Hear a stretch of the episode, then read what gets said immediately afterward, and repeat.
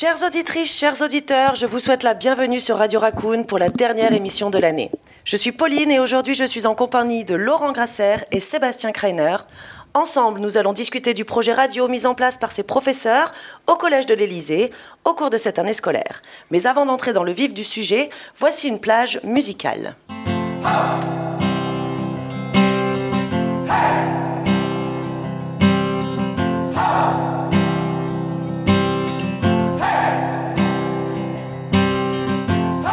Been trying to do it right.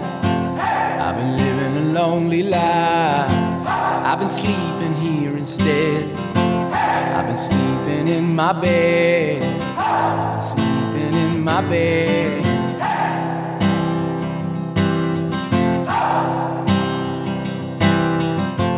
So show me family, all the blood that I will bleed.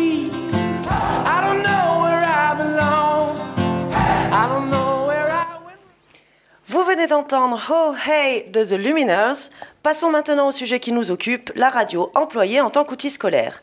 Figurez-vous que ces deux enseignants ont mené une expérience auprès d'une classe de 11 VP. Laurent, pourrais-tu nous décrire un peu mieux ce procédé? Tout à fait, Pauline. Il s'agissait d'observer les effets de la radio sur l'implication dans le travail d'une classe dite avancée, en l'occurrence des 11 VP2.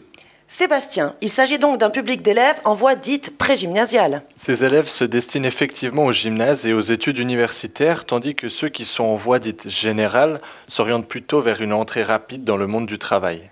Faire porter votre étude sur la voie VP plutôt que VG est donc un acte délibéré? Oui, tout à fait.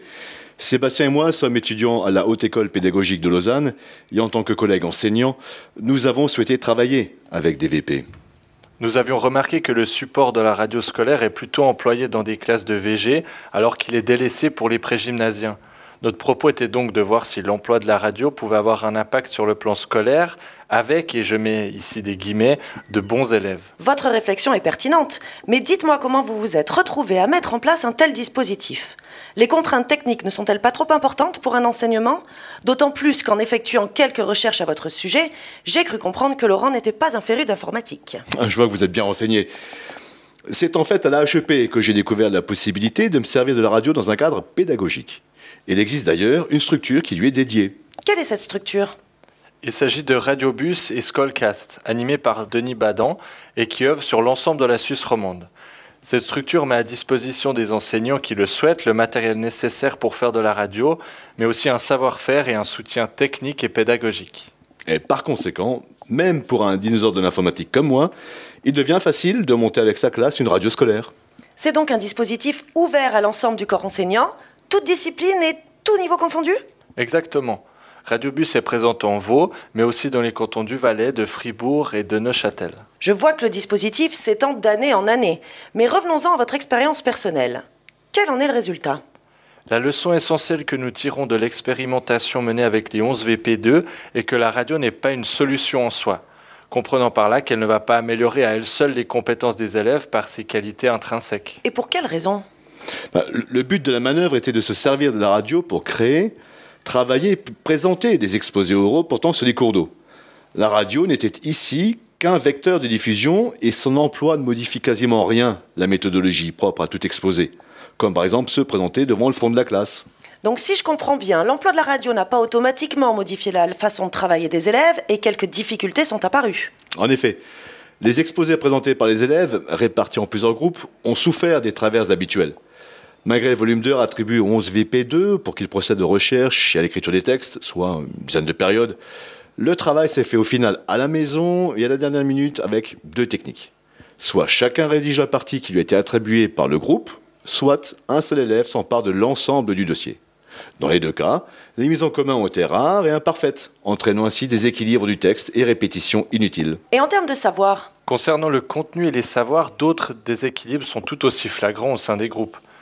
Les recherches ont visiblement été faites à la hâte, au dernier moment, mais les différences entre les savoirs sont particulièrement imputables à l'implication des élèves et potentiellement au peu d'intérêt pour les sujets liés à l'eau. avez-vous relevé d'autres problèmes? Un autre point noir relève des sources et de leur détournement.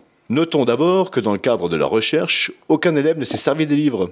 J'avais pourtant insisté sur cet élément, allant jusqu'à leur fournir une liste d'ouvrages en dépôt à la bibliothèque de l'Élysée. Un seul livre a été emprunté, mais visiblement, n'a pas été lu.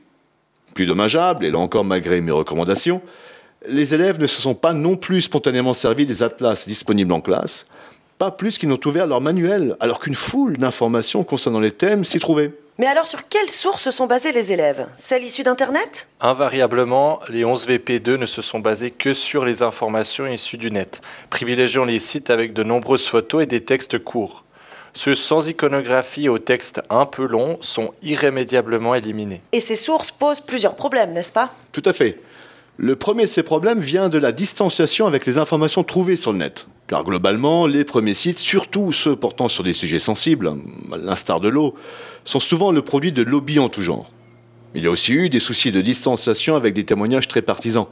Euh, certains datés par exemple de l'époque du communisme en URSS où la parole était très dirigée.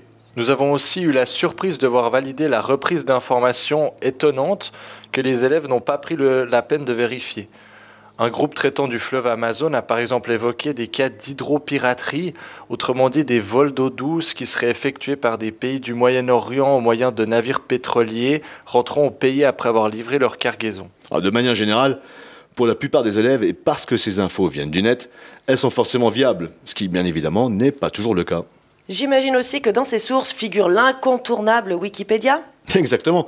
Et celui-ci est allègrement exploité par les élèves, quelques-uns allant jusqu'à simplement copier-coller mais des passages entiers. Si nous ne sommes pas opposés à l'usage de Wikipédia, rappelons que le droit d'auteur existe et qu'en cas de reprise, il est impératif de citer les auteurs. Pour conclure sur ce point concernant la préparation de l'exposé en géographie, quel bilan retirez-vous de l'exercice? J'ai l'impression que le bilan est pour le moins mitigé. Non, pas mitigé. Nous avons tout de même assisté à de beaux exposés. Par contre, ma position est qu'il est inutile et contre-productif de consacrer trop d'heures à la recherche en classe parce que ces heures ne sont pas correctement exploitées. Les élèves, en effet, zappent trop sur des sites qui ne concernent pas le sujet. Autre conseil, ne pas se contenter d'exploiter les sites avec des images, car le sujet y est très souvent simplifié ou simpliste. Enfin, lorsqu'ils ne sont pas certains d'un point précis, je recommande aux élèves de se servir du conditionnel et d'éventuellement dire à la radio que ce point est à prendre avec des pincettes car il mériterait un approfondissement. Eh bien, merci à vous deux pour ces informations détaillées concernant la phase préparatoire de la radio en milieu scolaire.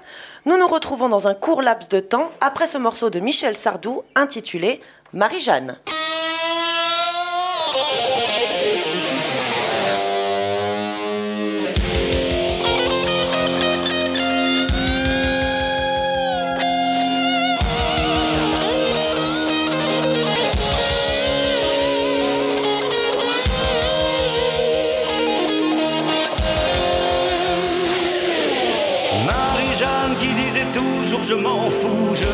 La femme d'un homme riche, un point c'est tout. Marie-Jeanne s'est mariée avec un oiseau, Tout sur pas un cheveu sous le chapeau. Trois enfants dont deux sont complètement idiots, des beaux-parents qu'elle a toujours sur le dos.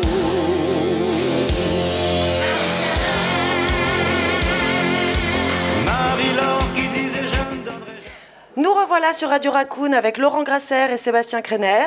Cet ancien parachutiste reconverti dans l'enseignement et ce jeune padawan se sont lancés dans un projet audacieux, à savoir la mise en place d'émissions radio avec leur classe.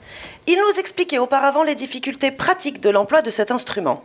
Dans cette seconde partie d'émission, nous allons nous intéresser aux différents angles d'analyse travaillés par ces deux compères. Avant l'émission, vous me disiez que la radio est généralement un extraordinaire support motivationnel.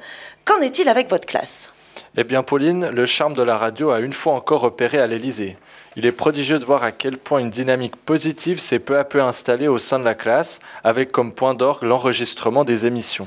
Ça ne me surprend guère. Avec des élèves motivés, au final, que demander de plus? Eh bien, c'est peut-être là que le bas blesse. En effet, malgré une motivation importante, nous avons relevé quelques productions de piètre qualité par rapport à nos attentes. Ah bon? Mais comment expliquer cela?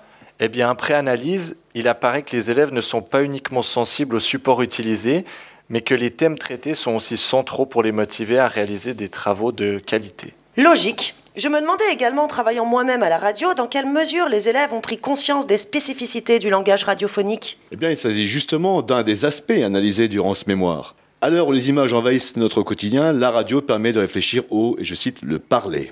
Sur ce point, les élèves ont pris conscience de l'importance de préparer un texte dialogué et non pas un monologue comme lors d'exposés classiques. Cette forme particulière leur a plu? Bah, Indéniablement. Il s'agit de l'un des points forts qui émergent de ce travail, tant les élèves ont apprécié cette façon de procéder. Par contre, il est intéressant de relever le fait que dans plusieurs cas, certains élèves n'ont pas vraiment compris les subtilités du dialogue, proposant plutôt des dialogues déguisés. C'est-à-dire? Eh bien, nous avons eu affaire à quelques productions où il s'agissait plus de monologues entrecoupés de quelques questions qu'un véritable dialogue. Ici, nous pointons une dimension essentielle liée à la radio, le rapport entre l'écrit et l'oral. En effet, un travail réfléchi dans la conception du texte lors de la phase écrite, ainsi qu'une mise en valeur de sa forme sont nécessaires. Les chercheurs Bono et Colavecchio expliquent que, et je les cite, Contrairement à ce que croient souvent les élèves, les messages radiophoniques sont préparés à l'écrit, voire totalement écrits avant d'être oralisés. La pratique de la radio est donc l'occasion de produire des textes écrits de nature et de forme variées, répondant à des codes précis et destinés à être oralisés. Sans oublier le fait que les élèves n'avaient pas toujours pris le soin de mettre en avant des détails comme la lisibilité de leur texte, la mise en valeur d'expression, le surlignage de mots, la respiration, la tonalité à l'aide d'un codage précis, etc. Certains, au vu de leur performance, n'avaient même pas effectué la moindre lecture de leur texte à haute voix avant l'enregistrement, ce qui a logiquement débouché sur certains extraits de mauvaise facture. Oui, j'imagine. Mais le fait de pouvoir s'écouter après coup avec la radio est instructif dans ce genre de cas, non? Vous touchez là certainement l'aspect central lié à la radio, euh, à savoir la possibilité pour les élèves de travailler sur eux-mêmes, leur production et leur stratégie de travail. Il s'agit du processus métacognitif. Méta... mé- Métaconique... Quoi Métacognition. Derrière ce terme barbare, il s'agit simplement de réfléchir à sa façon de penser. La chercheuse Lafortune explique que la métacognition est le regard qu'une personne porte sur sa démarche mentale afin de planifier, évaluer, ajuster et vérifier son processus d'apprentissage. Les élèves ont souvent de la peine à évaluer leur performance par manque de repères. Ici, la radio est donc un support de choix pour effectuer un travail de fond sur cette dimension grâce aux traces qu'elle fournit. Eh bien, merci messieurs pour ces informations très intéressantes. Ça fait toujours plaisir de voir des enseignants pleins de motivation entreprendre de tels projets. Un dernier mot avant de rendre l'antenne? Oui, peut-être simplement rappeler aux enseignants qui voudraient se lancer dans l'aventure de la radio qu'il est impératif de travailler les fondamentaux avec les élèves. Par exemple, la méthodologie de la recherche, celle de l'exposé oral. La radio ne fait pas de miracle, mais elle y contribue. Autre notion essentielle, la radio n'est pas un jouet qui ne servirait qu'à occuper des élèves moins scolaires ou peu motivés. L'emploi de la radio, parce qu'elle impose une structure, un cadre strict dans un temps imparti court, parce qu'elle impose de recourir à l'écrit, est un formidable moyen d'apprentissage tout aussi utile aux élèves de VG que ceux de VP. Et c'est sur ces paroles que se termine notre émission. Place maintenant à la seconde partie de la défense orale avec la présentation en réel et avec support visuel. Mon cher Denis, c'est sur ce morceau d'Elvis que je te rends tes deux étudiants.